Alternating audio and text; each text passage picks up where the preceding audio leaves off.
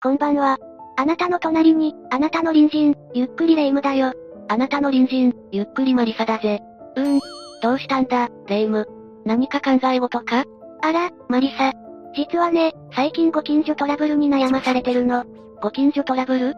お前は大物だから、そんなこと気にしないって思ってたけど。うるさいわね、私だって悩み事の一つや二つあるわよ。ええそれで、どんなことに悩まされてるんだ？そうね、いつも歌の練習をしてるみたいで、うるさいのよね。ふーん。騒音トラブルってやつか。お前の家、マンションだよな。管理会社とか調べて連絡したのか？何回も言ってるわよ。でも全然相手にしてくれないの。ほんと使えない管理会社だわ。そうか、それは大変だな。ねえマリサ。なんとかできる方法ってないの？そうだな。そういう時は、証拠を取っておくことが大切だな。この場合は録音するのがいいだろう。それにお金はかかるが、どれぐらいの音が出ているか、調査してもらうこともできるぜ。こういった証拠があれば、相手も無視できないだろうからな。なるほどね。早速やってみるわ。まずは録音ね。見てなさい、これでヤフンと言わせてやるわ。それにしても本当にギャフン。って言ってる人は見たことないな。霊夢のおかげで初めて見られるかもな。ちょっと、私は真面目に困ってるのよ。そんなこと言ってないで、録音セットするの手伝いなさいよマリサ。わかったわかった。じゃあ、解説の前に録音機器を先にセットしてこようか。そうね、すぐ行くわよ。まあ、これで大丈夫だろう。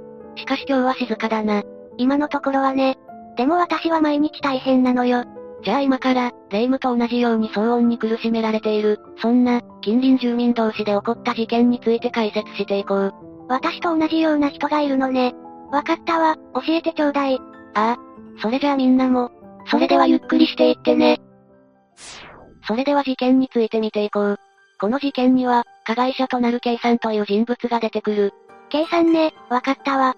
K さんは、1947年に、富山県で生まれたんだ。K さんは、1968年に結婚し、その後すぐに長女を出産しているぜ。1947年生まれってことは、21歳で結婚、早く結婚して出産したのね。ああ、その後、1971年には次女、1976年には長男を出産しているぜ。3人もお子さんがいたら、賑やかだったでしょうね。K さんは、長男の生まれる3年前に、大阪府八尾市に越してきた。そして1988年には、奈良県生駒郡ヘブリ町に引っ越しているんだ。奈良県といえば鹿ね。群れで人々を追い回すやつでしょ。お前の鹿のイメージはどうなってるんだ？K さんの住んでいたところは生駒山のふもと、鹿のいる奈良市からはちょっと遠いぜ。生駒山、登山、登山。ちょ、解説の途中だ。興奮するな。ち、変なスイッチ入っちまったかな。やっぱり山、は NG ワードだな。まあとにかく、K さんがそこに住み始めてからその2年後に、被害者夫婦が K 宅の隣に引っ越してくる。被害者夫婦？ああ。K さんから嫌がらせをされて、最終的に裁判にまで発展する、騒音トラブルの当事者同士だな。しかもこのさんは、この被害者夫婦が引っ越してくる前にも、問題ごとを起こしていたんだ。なになに前科ありだったの？その時の隣人と K さんは、何らかの理由で揉めて、裁判で争うことになったんだ。この時に勝ったのは K さんで、その敗訴してしまったかつての隣人は、引っ越しちまったそうだぜ。何があったのかしら？気になるわね。でも以前にもそんなことがあったなんて、やっぱり何か問題を抱えている人だったのかしら？どうだろう。ただ少なくともこの時は、裁判でさんが勝っている。相手の問題の方が大きかったのかもしれない。そして被害者夫婦が引っ越してきた。被害者夫婦と K さんの最初のトラブルは、朝6時に布団を叩いていることなどを、被害者夫婦に注意されたのが、きっかけだと言われている。朝6時ちょっと早いわね。それに、もう少し日が昇ってからの方がいいんじゃない？そうだな。ちょっと早すぎるな。また、これは真偽不明だが、被害者夫婦の家の庭のライトが眩しいという問題もあった。これは計算卓を激しく照らすものだったそうなんだ。それはちょっと困るわね。あんまり明るい光だと、眠りにくいじゃないのよ。このことについて、さんは被害者夫婦に、眩しすぎたら家族が眠れないので、対策してくれ、ってお願いしに行ったそうだ。お互いにこういうことがあると、感情的にこじれそうね。そして、これは被害者夫婦の証言として、1996年のある日を境に、K さんは、被害者夫婦に嫌がらせを始めたそうだ。その嫌がらせとは、まず K さんが大音量で、被害者夫婦宅に向けて音楽を流し始める。いや、ちょっとそれはダメでしょ。この嫌がらせは24時間365日、家に向かって音楽を爆音でかけ続けるものだった。む、無理無理。絶対無理。爆音でさえ耐えきれないのに、それが四六時中だなんてひどいわね。そうだな。ちょっと常軌を逸している。この攻撃に困り果てた被害者夫婦は K さんに対して、最初の民事訴訟を起こしたんだ。結果はどうなったのかしら？1999年に最高裁で、KY 車両60万円を払う形で、配送を認めたんだ。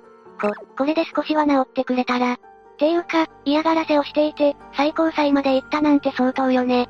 このさんってちょっと精神的に病んでるんじゃ。実は K さんの家族については、こんな話もあるんだ。K さん宅の夫は、とある遺伝性の病気を患っていたそうだ。遺伝性なので当然、長女と次女、そして長男にも遺伝していた。K さんは夜遅くまで、そんな4人の介護をしていたんだ。それはちょっと気の毒ね。4人の介護があるなんて、ちょっと想像できない大変さじゃないかしら。一説によると、長女は2000年に難病で亡くなったそうだ。最高裁の判決が出た次の年ね。さらに2003年4月には、夫が難病により入院し、次女も死去したという話もある。ちょっと不幸が続きすぎね。やったことはダメだけど、かわいそうな気もするわ。そうだな。それにこのトラブルは、終わったわけではなかったんだ。まあ、精神的にも危ない感じがするし、これでは納得しないでしょうね。最高裁で判決が出た翌年2000年には、K さんが被害者夫婦宅の玄関を蹴っている様子が、被害者夫婦宅の防犯カメラに記録された。なんか進化してるじゃん。もちろんこの後、K さんは器物破損の疑いで、現行犯逮捕されているぜ。まあ、証拠があるから一発よね。被害者夫婦に対して、判決後も嫌がらせはなくならなかった。それで防犯カメラを設置していたそうだ。早速役に立ったのね。ちなみに計算宅から流され続ける爆音は、この逮捕期間中だけは止まったそうだ。ということは、ずっと嫌がらせは続いていたのね。だが、器物損壊だけではずっと拘束はしておけない。戻ってきた計算は、また嫌がらせを始める。もうどうしようもないわね。なんとかならないの？計算は結局、再度逮捕されるまで嫌がらせを続けたんだ。それは2002年から2005年にかけ、ずっと音楽を鳴らし続けていたんだ。ジャンルはユーロビートや、ヒップホップや RB をかけ続けていた。ちょっと趣味が偏ってるわね。私は好きだけど、被害者夫婦はどうだったのかしら。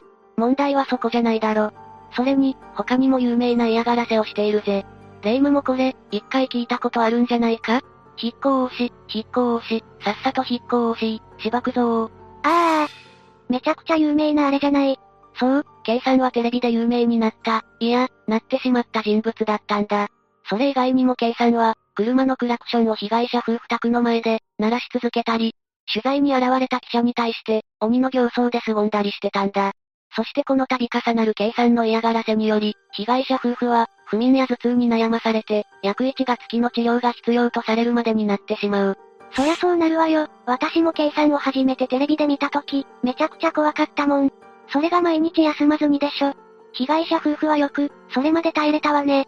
それであの有名な姿は、ワイドショーでは頻繁に取り上げられたけど、警察が邸宅付近に来るとピタリと止まったそうだ。逮捕されないように、警戒していたのかしら。そして、警察が帰ったらまた爆音三昧だったのね。そういうことだろう。だから奈良県警は証拠不十分のため、注意する以上のことができなかった。だが被害者夫婦については、あまりにもひどい状況だ。それで K さんの出した音の大きさを調べたり、防犯カメラ、録音などの証拠、病院で診断書を取ったり準備をしたんだ。そして被害者夫婦の証拠を持って、ついに警察を動かすことができたんだ。じゃあ、ついに警察が捜査して、裁判になったのね。民事じゃなく刑事事件？ああ、傷害事件として起訴され裁判となった。それじゃ裁判についてどうなったか、話していくぜ。第一審の奈良地裁で検察側は、隣人に苦しみを与えた陰湿な犯行で、嫌がらせは約2年6ヶ月にわたった。騒音おばさんの町として、ヘグリ町の悪評を広めた、として、刑には懲役3年を求刑した。2年6ヶ月って、やられる方もきついけど、やる方も常軌を逸しているわね。懲役3年は長いか短いかわからないけど。だが、K さんはこう反論しようとした。被害者の女性が何でも私が、悪いと言ってきた、と、便箋を読み上げようとしたんだが。したんだが？まだ何かあるのかしら？霊夢は K さんが出した、便箋は計何枚だったと思う？そりゃに、3枚でしょ。何聞いてんのよ？霊夢、そんなもんじゃないんだ。70枚だ。ちょ、え、な、なにな、な、70枚。それを、読み上げようしたんだが、裁判長が途中で止めたんだ。当たり前よ。そんなの何時間かかるのよ。そして K さんの弁護側は、音を流したところで、傷害の実行行為とは言えないとして、K さんを無罪と主張したんだ。いや、そんな大音量毎日流したら、普通にダメでしょ。第2回後半で K さんは、誤ってしもうたら、冤罪を認めることになる。自分に罪はない。認めるつもりはない。と、罪状を否認した。さらに証拠として出された、引っ越し、引っ越し、という音声と、爆音の音楽が録音されたテープを流されると、K さんは、その音楽に合わせて、リズムを取り始めたんだ。え、裁判所で？ごめんなさい。笑っちゃいけないんだけど、想像したらちょっと面白い。被害者としては、マジで腹が立つだろうけどな。そうよね、ごめんなさい。不謹慎だったわ。そして判決では、音楽を大音量で鳴らし続ける行為は、被害者に精神的ストレスを与え、身体の生理的機能を害するもので、傷害罪に当たるもの、と判断された。さらに必要かつ演出。反省の態度が感じられず、再犯の可能性も強い、として、2006年4月21日に裁判所は、刑に対し懲役1年執行猶予3年の実刑を言い渡したんだ。そうよね。確かに音楽に合わせてリズムなんて取り出したら、反省してないって思われてもしょうがないわよ。しかも、騒音を発生させた期間が2年6ヶ月の長期で、かつほぼ毎日、音量は窓を閉めた状態でも最大値。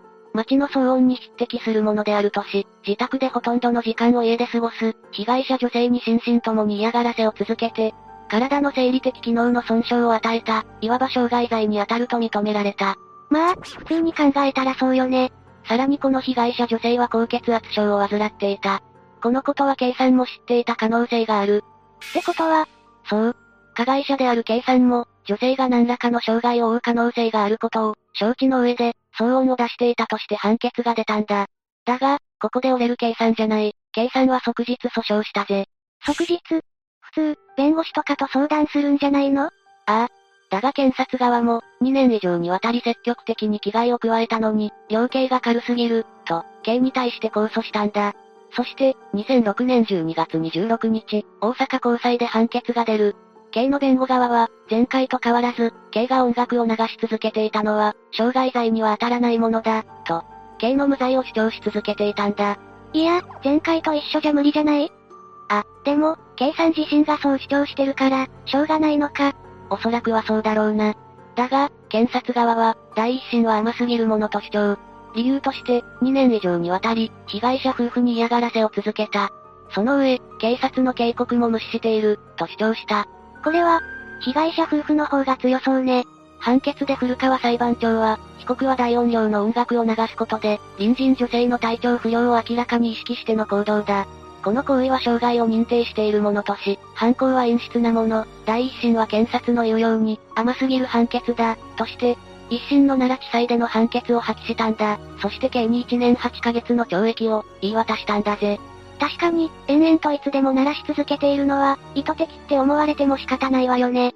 まあ、意図的にやってるんだろうし。だがさらに刑は、この判決に対し上告した。2007年1月5日だ。しかし同年4月12日、最高裁は上告を棄却、一審の懲役1年を破棄した、第二審の懲役1年8ヶ月が確定したんだ。長かったわね。被害者夫婦も本当に大変だったでしょうね。でも、またすぐに戻ってきて同じことになるんじゃ。確かにその心配はあるな。K さんが逮捕され拘置されていたのは、2005年以降からだった。この未決拘置日数のうち約500日が、刑に加算されるから、実際に刑が服役したのは、3ヶ月だけだったんだ。裁判中はいなかったのは良かったけど、判決が出て、3ヶ月で戻ってくるのはちょっと辛いわね。だから K さんは、2007年7月には、満期で出所している。しかし民事での裁判もある。そうなれば当然、金も払う必要が出てくる。2004年には、被害者夫婦は、300万円の賠償金を求めた、民事訴訟を起こしていたんだ。そ、それで結果は？それはわからないが、おそらく被害者夫婦が勝っただろうな。刑事事件の判決が影響しただろうしな。でも、こういうの、満額は認められないんじゃないの？そうそう、霊夢に教えておかないと。な、何を私は教えられるの？一審の判決が出た後に、そのニュースランキングは、朝日 .com で1位を獲得したんだ。そ、それってめっちゃすごくない？それだけ事件の影響がすごかったんだ。何せ鬼の形相で布団を叩き続けていたのが、カメラに映り続けたんだぜ。霊夢ならそれ見た時どう思う？めちゃくちゃ怖いし、そう簡単に忘れられないわよ。そうだろ？世間もそうだったんだよ。それと独特な動きから、計算を面白い、と、揶揄する奴とかもいたけど。ああ、結構されてたわよね。そして、計算のニュースは、日本だけで騒ぎになったんじゃない。ん？まさかの海外でも計算のこと言ってたの？そうだぜ。でも、海外と日本での特定の人物って、結構似たり寄ったりな、あだ名つけられたりするわよね。さんは、なんてあだ名つけられたの？レイム鋭いな。さんはイギリスでは、ミセスのイジーと、呼ばれて話題になったんだ。ミセスのイジーやっぱりまんまね。それだけじゃない。そのイギリスのニュースの見出しはこうだ。2006年4月22日、日本語訳の込み出しは、騒音女、ついに黙る、だったんだ。うん、海外の人って、日本の人よりもバスッと切り込むわね。そうだな。実はまだまだあるんだ。まだあるの？皆さんもご存知の NHK、そこの番組、未来観測つながるテレビヒューマン、で、ブログ、キーワード部門で、計算がランクインしちまったんだ。すごい。世間の注目集めまくってるわね。嫌な意味だけど、日本テレビの番記者では、計算の形相を見た出演者が、計算のことを放送禁止用語で表現してしまった。俺も見てたが、インタビュアーがかなり焦ってたぜ。まあすぐに不適切発言として謝罪されたんだが。何言ったかはわからないけど、放送禁止用語をいくらか会社に対してだとしても、使うのは良くないわよね。そうだろ？だから番記者の出演者は、訂正しなきゃだったんだ。さらに、K さんが住む町は、騒音おばさんが住む町の汚名を着せられ、その汚名返上のための、音や不法投棄などを徹底的に、減らす目的をし始めたんだ。そのために、ヘグリ町安全で安心な街づくりに関する条例を、2006年3月24日に、全会一致で可決したんだ。実施開始は6月1日からだった。ええー、それはどんなものなの？そうだな。これまでは計算に対して、100件以上の抗議があっても、口頭注意だけだったんだが、公共、私有地の区別なく、午前8時から午後8時までは、65デシベル以上の音、午後8時から午前8時までは、60デシベル以上を騒音として基準を定めた。違反者には、文章による注意や、やめるようにする、命令が下せるようになった。ええー、確かにこれは進歩したのよね。ちなみに60デシベルは、おおよそ掃除機くらいの音だな。まあ、きちんと形として指導できるのは大きいわね。ちなみに他の国とかはどうなってるのかしら？計算の様子をアメリカの近隣住民同士のトラブルを解決する専門家に見せたところ、なんでこれくらいひどくなるまで、世間は彼女を放置していたの？と、ドン引きされたらしい。そして、その専門家は、日本にもアメリカと同じように、このシステムを導入したら？と、提案されたそうなんだ。アメリカでは、そういった問題解決を専門にする機関があるそうだ。アメリカは銃があるし、トラブルが事件に直結するからかしらね。そうだろうな。ここからは模倣犯ではないが、同じようなトラブルが問題視されるようになる。2007年7月14日千葉県にて、一人目の第二の騒音おばさんが、二人目は同じく、2007年9月22日、第三の騒音おばさんが、そして三人目、2009年2月27日茨城県にて、第四の騒音おばさんが、逮捕されているんだ。4人もプリキュアじゃないんだから、そんなに出てこなくていいわよ。まあ、それだけご近所トラブルというものは、色々な問題があり、深刻化している現状があったんだろう。日本は住居の距離が近いし、色々な摩擦も多くなりがちだ。しかも引っ越しとなると金も時間もかかる。そうね。そう考えると本当にストレスが大きいし、簡単に解決できないものね。だが深刻に考えられている一方で、今回の事件、計算のことをオマージュしたり、パロディネタとして扱うやつも出てきていた。ああ、あったわね。さっき言ってたネットとか。そうだ。動画投稿サイトで、計算の動画を加工して面白おかしく投稿したりな。言ったら悪いけど、あれで結構大笑いしていたわ。こんな深刻な話だと思ってなかったから。それから銀玉や、めちゃイケ、って知ってるよな知ってるも何も、両方で大笑いさせてもらった記憶しかないわよ。ちなみに、その両方で、風刺ネタとして、をオマージュしたネタが出てくるんだ。銀玉の方は知っているわ。かぐらが顔にモザイクかけられて、布団バシバシ叩いてたやつでしょ？そうそれだ。そしてめちゃイケ、の方は、極楽トンボの山本圭一が、K の当時ワイドショーで映っていた服装を、オマージュしたものを着用。そして銀玉の神楽と同じく、布団バシバシ攻撃の、オマージュをしていたんだ。そんなこんなで、一部では笑いのネタとしておもちゃに、されていた系だが、2009年3月21日放送の、NHK 番組日本のこれから、にて、出演者の1名が、テレビとネットの関係性について、K のことを挙げており、ネット上に流れている情報を総括すると K は異様におもちゃにされているのでは？と、意見を呈したんだ。確かにね。どんな事情があるのかわからないのに、ちょっとやりすぎと言えるかもしれないわね。実は K の事件は、2020年12月4日に、天野千尋氏が、監督、脚本を担当してミセスのイジー、という映画名で、公開されている。そして、K さんをモデルとした、主人公吉岡真希を演じるのは、篠原由紀子さんだ。どんな映画なのかしら？そうだな、機会があれば今度一緒に見るか？見る見る。そうか、それじゃ準備しないとな。ついでに、登山関連の映画も見ましょうよ。それ見終わったら、余韻に浸った勢いで登山に行きましょ。そうだなそれもいいかもな。その余韻に浸った後に映画に関する事件を。まったこの流れ。本当にマリサは登山を嫌がるわね。前から言ってるが俺はインドア派だ。山はお断りなんだぜ。あ、そういえば。何よ、ごまかされないわよ。違う違う。霊夢の部屋に仕掛けた録音機、確認してみようぜ。そうね。どんな騒音か、マリサにも聞いてもらわないと。ちなみにどんな音なんだ？夜中に左隣の部屋から、重低音の音楽が聞こえてくるのよ。お前の部屋、角だよな。ええそうよ。左隣に部屋はないはずじゃ。ま、まあ、きっと上の階か下の階よ。俺は録音は聞かないから、管理会社に持ってってくれ。何よ、冷たいわね。こんなんじゃあなたの隣人、の名が泣くわよ。いない隣人の音なんかでトラブるんじゃない。視聴者もビビるだろ。もういい、みんな今日はここまでだ。変な物音がしても、少々のことなら気にするな。その方が幸せだぜ。いいえ、しっかり両隣の人には、挨拶した方がいいわ。みんな次回まで元気でいてね。それじゃ次回も、私たちの隣人として、ゆっくりしていってね。